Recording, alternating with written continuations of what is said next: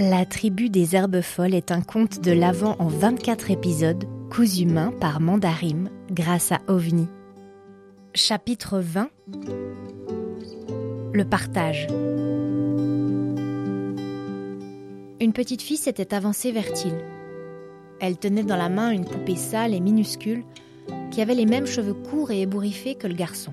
Lui était toujours accroché à la main d'Oli, encore remis de sa frayeur de découvrir que le refuge était occupé par de mystérieuses ombres. La fillette était à présent postée devant le garçonnet, le regardant intensément, tout en lui tendant la poupée. Elle répétait trois mots que Till ne comprenait pas. Son sourire était doux, son ton calme et amical, et toujours ces trois mots, puis son doigt qui pointait alternativement les cheveux de Till, puis ceux de la poupée. Holly comprend alors. Elle prend la poupée, la montre à son frère et lui dit Cheveux, brun, tempête. Elle te dit que tes cheveux sont comme après une tempête, comme ceux de sa poupée. Le garçon ne dit rien, mais lâche la main de sa sœur et la tend à la fillette.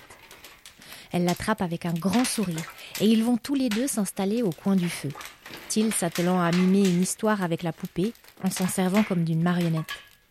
La petite est fascinée. Les autres enfants s'approchent.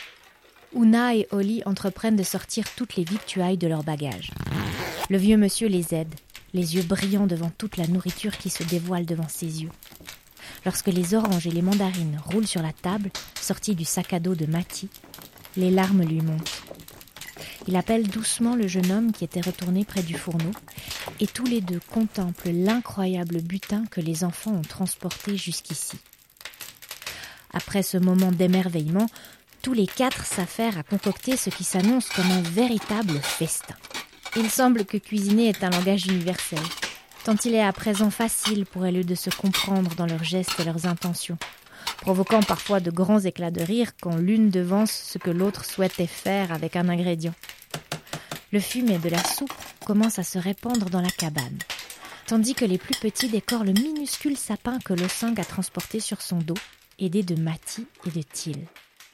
Pendant ce temps, profitant de l'animation qui règne au refuge, Arvin est sorti avec Nell, par derrière. L'oiseau est perché sur l'un des poteaux de la barrière pour les moutons. Aussi blanche que la neige derrière elle, la corneille écoute attentivement ce que lui dit son ami.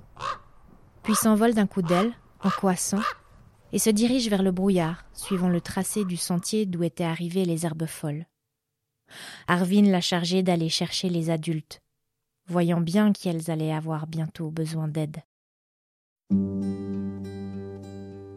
La tribu des herbes folles est une coproduction Mandarim et OVNI.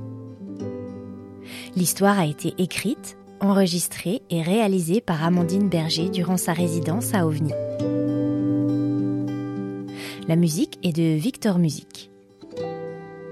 Si vous avez aimé ce podcast, parlez-en autour de vous et laissez-nous plein d'étoiles ça nous permettra de raconter à encore plus d'oreilles, petites ou grandes, de belles histoires. En attendant la suite, vous pouvez toujours nous retrouver sur Instagram, at mandarim avec 3 M. Merci pour votre écoute et à demain.